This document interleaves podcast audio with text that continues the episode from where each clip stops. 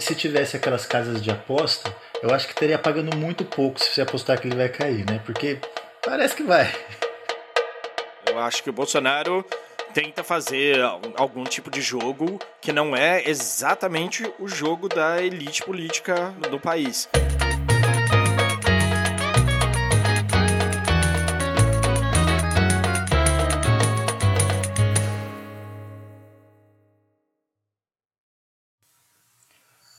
Bom dia, boa tarde ou boa noite para você que sintoniza a Rádio Figas e ouve aí a estreia de Cartas na Mesa, um programa em que eu, Richard Sanches, editor da revista Figas, converso com alguns dos nossos colaboradores a respeito de temas que estão no noticiário. Estão comigo aqui Laércio Pires, nosso editor de dados. Olá, Richard. Um salve para os nossos ouvintes. E Giovanni Rossi, nosso colunista. Tudo bem, Giovanni? Tudo bem, Richard. Um prazer estar aqui com vocês. Tudo certo, meus amigos. É hora então de botar as cartas na mesa? Preso esta manhã em Atibaia, no interior de São Paulo, o ex-assessor do senador Flávio Bolsonaro, Fabrício Queiroz. Ele é investigado pelo Ministério Público do Rio no esquema das rachadinhas. Adianto é uma live bastante rápida, né? curta, mas tem assuntos aqui bastante palpitantes. Primeiro aqui a questão de, da operação de hoje sobre a prisão do Queiroz. Deixo bem claro, não sou advogado do Queiroz e não estou envolvido nesse processo. Mas o Queiroz não estava foragido e não, não havia nenhum mandato de prisão contra ele. Né? E, e foi feita uma prisão espetaculosa. A gente já deve estar no Rio de Janeiro, deve estar sendo assistido pelo advogado e a justiça aí é, siga o, que, o seu caminho. Que semana para a gente estrear, hein? Tivemos aí tanta coisa acontecendo nessa fatídica quinta-feira, dia 18 de junho de 2020. Para começar, acho que não tem como escapar, né, da gente falar da prisão do Fabrício Queiroz. O Fabrício Queiroz que é investigado por participação no esquema da rachadinha na Alerj, na época em que o Flávio Bolsonaro era deputado estadual. É, a rachadinha, para quem não sabe, é a devolução de parte do salário dos funcionários do gabinete para o político no caso Flávio Bolsonaro, que hoje é senador pelo estado do Rio de Janeiro. Fabrício Queiroz foi localizado na casa do advogado da família Bolsonaro, o Dr. Frederic Wassef, em Atibaia, para surpresa de todos. Atibaia aí nosso epicentro político ou o segundo cenário na nossa House of Cards aqui brasileira. E seguindo, segundo informações divulgadas pela Rede Globo, o caseiro do imóvel disse que o Queiroz já residia ali havia cerca de um ano, mesmo que o ACF tenha dito em entrevista à Globo News em setembro do ano passado que não sabia do paradeiro dele e que não devia saber porque não era seu advogado. A resposta do senador Flávio Bolsonaro num tweet de hoje foi, abre aspas, encaro com tranquilidade os acontecimentos de hoje. A verdade prevalecerá, fecha aspas. O que no jargão político costuma significar puta que pariu, a casa caiu e eu tô me burrando. Agora, o fato de terem mantido o Queiroz tão debaixo da asa, na casa do advogado da família, já denota uma preocupação do clã com o, que pode sair disso aí, né? Eu acho que o Bolsonaro tem muitas contas, né? Ele tem tem um saldo gigantesco. Já começou o mandato com o Queiroz na conta dele e ele não trabalhou em nenhum momento durante o mandato dele para eliminar esse saldo. Ele só foi aumentando essa conta, só foi aumentando o débito que ele tem com a sociedade em geral e com a classe política especificamente. Né, começa lá no caso Queiroz, depois nós temos embates com o legislativo e agora, por último, com, com o judiciário. Bolsonaro nunca foi um santo e o envolvimento dele com milícias, a época dele como vereador no Rio de Janeiro. E fora ter uma, uma certa, para citar o vocabulário do nosso conservador Marco Antônio Villa, aquela caterva que acompanha o Bolsonaro dentro do, do círculo do Planalto, também traz muito débito para ele. E o Bolsonaro fez pouquíssimo para construir. Né? O Paulo Guedes era uma pessoa que construía com, com, com, uma parte do mercado, mas que parou essa construção. Né? E então acho que o Bolsonaro tem muita conta para pagar e não tem. E agora, nesse momento, tem pouco da onde tirar, né? É, gente, o... a gente está acostumado a ver um Brasil dividido, mas está cada vez mais difícil de se dividir com relação a, esse, a um ponto. O Bolsonaro é um cara muito suspeito. Né? E a família dele são personagens muito duvidosos, né? Tem coisa, tem coisa por trás do que está acontecendo ali, né? É, isso a gente sabe há muito tempo, né? Então, talvez não valesse a pena a gente ficar falando tanto disso, mas pensar no que significa essa operação da Polícia Federal agora, né? Nós sabemos que o presidencialismo no Brasil, pelo menos na Nova República, ele é, é, depende das boas relações que é, o, o, presidente e o poder executivo conseguem manter com as instituições brasileiras. É o tal do presidencialismo de coalizão que garante a governabilidade e a sobrevivência do governo. Né? Parece que o Bolsonaro está perdendo a capacidade de manter boas relações e manter os braços do governo sob a sua tutela. Né? Então, é, eu acho que esse é um, é um bom caminho para a gente pensar, gente. O Bolsonaro está perdendo a mão da tutela dos poderes da República. Isso que você comentou é interessante, Giovanni, da importância das relações no presidencialismo de coalizão, né? Não é só uma relação situação-oposição, mas com quem você vai contar, né? Como o Laércio colocou no artigo dele, inclusive, que está na Figas, você tem que olhar atrás de você quem que vai te dar alento nessa briga, né? Que você vai entrar. E o Bolsonaro foi perdendo muita gente ao longo do caminho, né? Desde Bebiano, que também teve um final estranho, participava da defesa da família e uh, abandonou o barco e morreu no começo desse ano. Teve Luciano Bivar, presidente do partido pelo qual o Bolsonaro se elegeu e que depois se voltou contra. Teve Mandetta. Bom, o Ministério da Saúde né, é um, um caso à parte até, mas é muita gente, o próprio Moro, Regina Duarte. Alguns deixam o governo mais tranquilamente, mas outros nem tanto, né? Esse, é, esse é um dos motivos pelos quais o bolsonarismo é insustentável. Né? E isso está na base do bolsonarismo. A promessa de campanha do Bolsonaro é lutar contra a velha política. E talvez essa seja a virtude que a gente pode apontar no bolsonarismo, né? essa vontade de querer fazer as coisas de uma maneira diferente no jogo da política. Eu acho que o Bolsonaro tenta fazer algum tipo de jogo que não é exatamente o jogo da elite política no, no, no país. Ele é, di, ele é diferente da elite conservadora, que é a elite da, da manutenção, né? Ele é, ele é diferente, ele é um cara diferente e tenta fazer diferente. Ele é incapaz de, de, de, realizar o que, o que é a vontade política do grupo dele. Então, mas se vocês me permitem, eu faria uma análise psicológica desse personagem político. Eu acho que ele realmente acredita na, na sua destinação de político honesto. Mas ele está tão afundado na velha política e numa, e numa velha política muito pequena, muito mesquinha, muito pouco ambiciosa, né? Que é a carreira antiga dele, né? Então o que acontece? Ele vai, ele vai tendendo a se isolar cada vez mais, ele vai ter que demitir esses caras, mas em contradições ridículas. Contradições como o AI-5 do lado do Scarface. É, é essa a contradição do Bolsonaro, né?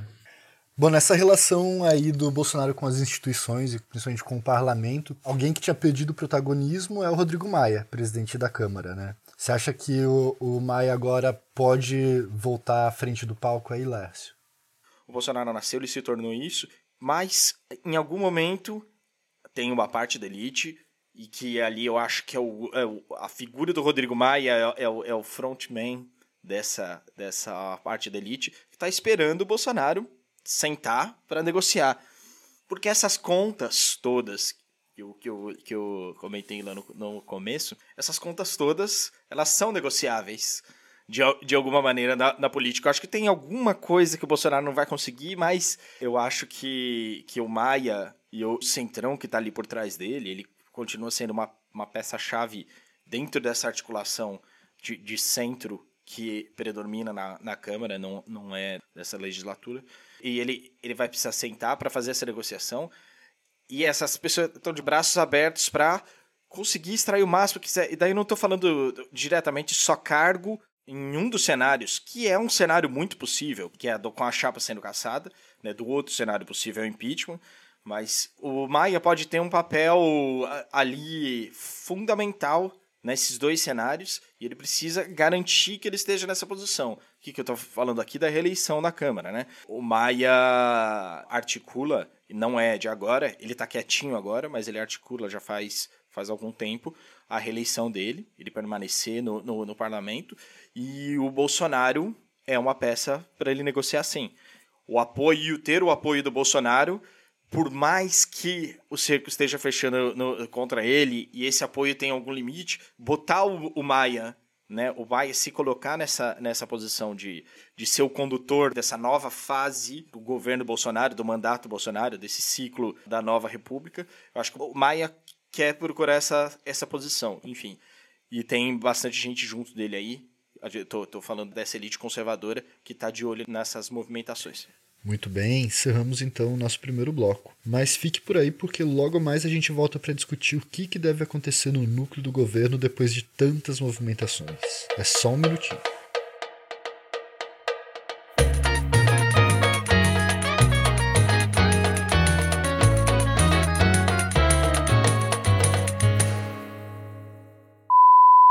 Eu achava que tinha pouco Weintraub aqui no Brasil, mas tá assim, cada vez eu, eu, sinto que vocês fazem parte da minha família. Hoje eu acho que tem muitos Weintraubs. Muito obrigado. É... Sim, dessa vez é verdade. Eu estou saindo do MEC e eu vou começar a transição agora. E nos próximos dias eu passo o bastão para o ministro que vai ficar no meu lugar, interino definitivo. É isso aí. Começamos então a segunda rodada do nosso carteado, falando agora sobre os desembarques do governo que foram anunciados recentemente. O mais recente é de ninguém menos que Weintraub, o puro suco da ideologia olavista no seio do governo. Mas, para além disso, Weintraub foi de fato um péssimo ministro, né? Repudiado por direita, esquerda, centro. Até no próprio governo, fora desse chamado núcleo ideológico, é difícil achar quem que, queira defender o Weintraub, né? Ele deve ser indicado para uma vaga no Banco Mundial, a ver se isso de fato se concretiza ou se é só uma vaga parecida com aquela da Regina Duarte na Cinemateca Brasileira. Mas o que eu acho curioso é que muita gente na oposição se anima quando vê esse tipo de movimentação, quando cai um ministro, né? As pessoas têm esperança de que pode vir alguém melhor para ocupar a vaga. Até o caso do Sérgio Moro é um exemplo. Entrou no lugar um ministro terrivelmente evangélico, que além de tudo atua como advogado do governo. E não sei, né? As pessoas não enxergam esse processo de brucutização do governo. Ou, de fato, a esperança é a última que morre por aqui. Você, Giovanni, que também é professor, como que você vê a saída do Weintraub? Ele poderia ser um argumento contra essa tese que você está sugerindo, né? mas não é.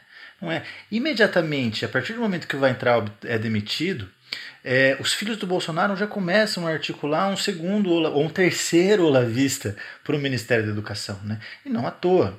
Né? O projeto é, olavista de dominação política é um projeto de dominação cultural. Então é ali que tem, tem que estar o foco do olavismo, é ali que tem que estar o foco da ideologia. E vai vir mais um brucutu. P pode esperar, vai vir um brucutu. E você já estava falando sobre isso, né, Giovanni, antes da gente começar a gravar, de como esse processo se assemelha com o que passou o governo Trump no início, não é? Esse processo de brucutização do seu staff. O que você tem para falar para a gente das semelhanças entre a cena trumpista e a cena bolsonarista? Quando a, gente, quando a gente começa a pensar no que significa esse isolamento do Trump, é como isso é interessantemente paralelo ao que tem acontecido nos Estados Unidos. Né?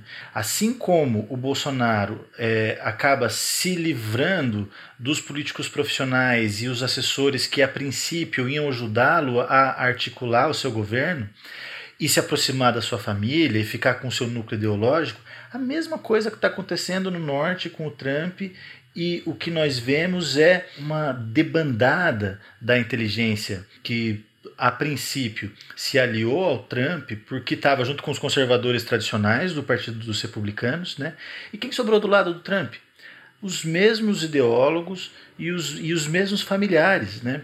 O que significa que, e eu estou pensando especificamente aqui no livro do John Bolton, que, que vai sair, o antigo a, assessor de segurança nacional do Trump, que sai do governo por conta de uma série de problemas que não vale a pena entrar aqui, e que publica um livro falando que o cara estava tentando se mancomunar com a China para conseguir a reeleição, essa é a grande informação que sai do livro por enquanto, que não foi lançado ainda, e nas suas declarações de que o Trump é absolutamente inapto para governar. né?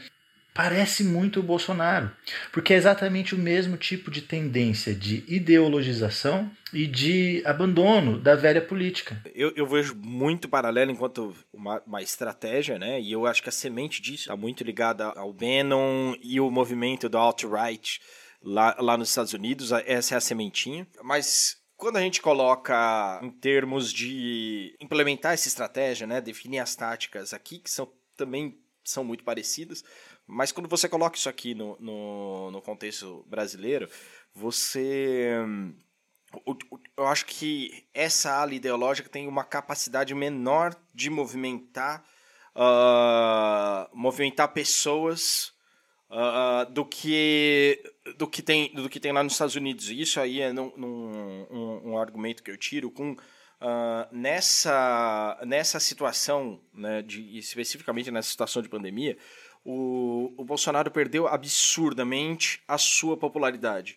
Né? Então, o, o contexto brasileiro, né, o contexto brasileiro pandêmico é um contexto de arrojo muito mais forte, muito mais forte. Você pegou os Estados Unidos que estava nadando de braçada e que, enfim, enfrentou uma pandemia, que o Trump tomou decisões erradas e está sendo questionado Uh, uh, também perdeu popularidade nesse momento, mas o, os Estados Unidos não estava não tava no fundo do poço, né? O Brasil estava no fundo do poço e cavou e descobriu que dá para ir mais fundo.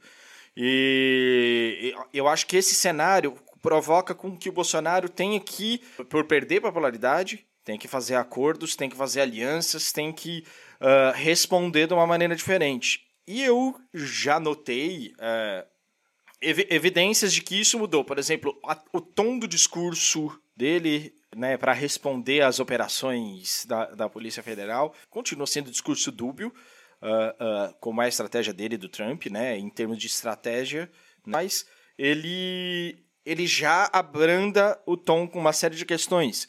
Outras movimentações, a demissão, a própria demissão do Weintraub, né, que, que tem bastante gente comemorando de, dos mais diferentes setores daí do, do, do Brasil.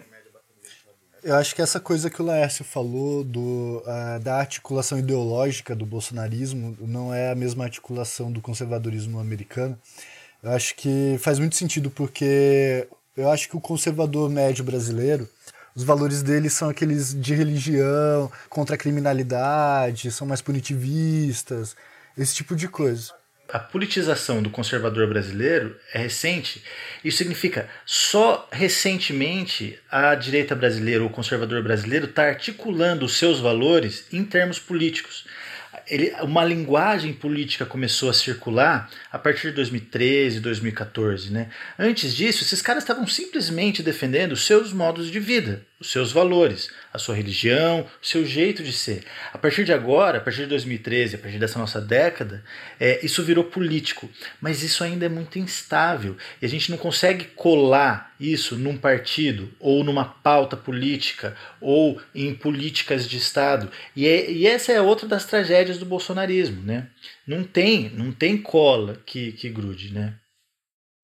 Quando você olha, se você olhar a pirâmide social americana, a ponta dela é mais gorda do que a equivalente brasileira. O que significa que a elite conservadora brasileira é menor do que a elite conservadora que relativamente à população.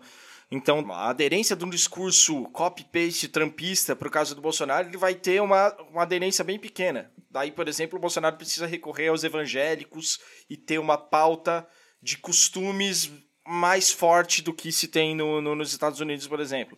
O, Bolsonaro costuma dizer e repete, e não sem alguma razão, que o brasileiro é conservador. E quando ele diz isso, ele imediatamente coloca uma segunda cláusula, porque o brasileiro é religioso. Né? Então, é, agora, eu acho que as duas coisas são verdadeiras e, e, a gente ainda não conseguiu. Nós somos uma nação jovem, nós somos uma república muito instável, as nossas instituições ainda não emplacaram, é, e isso significa que também a nossa articulação do discurso político é muito instável. Né? É, do ponto de vista do nosso discurso político e da maneira como isso cola nos valores da sociedade brasileira, a gente ainda precisa de elaboração. Né? Não temos isso ainda. Quem que vai ganhar isso? Quem conseguir, quem conseguir construir para si uma pauta que seja efetiva nas, nas transformações políticas que o Brasil vai ter que enfrentar daqui ao longo das próximas décadas. Né? Eu acho que o brasileiro ele é paradoxal, digamos assim, né? Porque eu acho que 2013 mostrou bem isso. Não era difícil você ver pautas, por exemplo, hospitais padrão FIFA, escolas padrão FIFA, por exemplo, sem impostos, menos impostos. Por outro lado, acho que a esquerda vive com certeza hoje, em especial no Brasil, uma crise de identidade, né? Ela não sabe o que seria uma resposta ao bolsonarismo, o que, que ela pode propor de construção, de política pública. Ela tá, tem sido muito pontual, né? Agora a gente não sabe se essa é uma estratégia, o que eu acho que não, mas, de, mas tá funcionando de toda forma, que é deixar o bolsonarismo se enfocar com a própria corda, parece. Uh, o que, que você acha, Laércio? Eu, eu acho que, bom, a esquerda deu, deu sorte com o Bolsonaro. Bom, ainda é cedo para falar porque o Bolsonaro pode matar todo mundo. Daí vai ser um tremendo azar, mas, é, mas se, se, a, se, a, se a esquerda pegasse uma, uma, uma direita um pouquinho mais articulada, um pouquinho, um pouquinho, não precisava ser muito, eu acho que a gente ia ter uma, uma, uma uh, né, uma, uma, uma hegemonização né, do, do, do, discurso de, jeito, de direita muito parecido com o que aconteceu com, com, com o lulismo, né, que apareceu dentro de um vácuo de, de propostas uh, para a sociedade. Muito bem, com isso a gente encerra o nosso primeiro episódio de Cartas na Mesa e eu me despeço aqui dos meus amigos. Tchau, Giovanni. Tchau, Laércio. Tchau, Richard. Um abraço para os ouvintes. Tchau, Richard. Se a gente sobreviver a essa pandemia, a gente não morre mais, hein? Nós aqui agradecemos muito a sua audiência. Se você gostou desse podcast, não deixe de nos avaliar. E para não perder nenhum episódio, siga a gente no seu tocador favorito. Cartas na Mesa é uma produção da revista Figas. Acesse nosso site para ver todo o conteúdo que a gente produz. O endereço é www.revistafigas.com.br. Este programa conta com a produção de Leandro Melito e Bernardo dos Santos, que é também quem faz a nossa mixagem, além de ter composto e executar a nossa trilha sonora. Obrigado e até a próxima!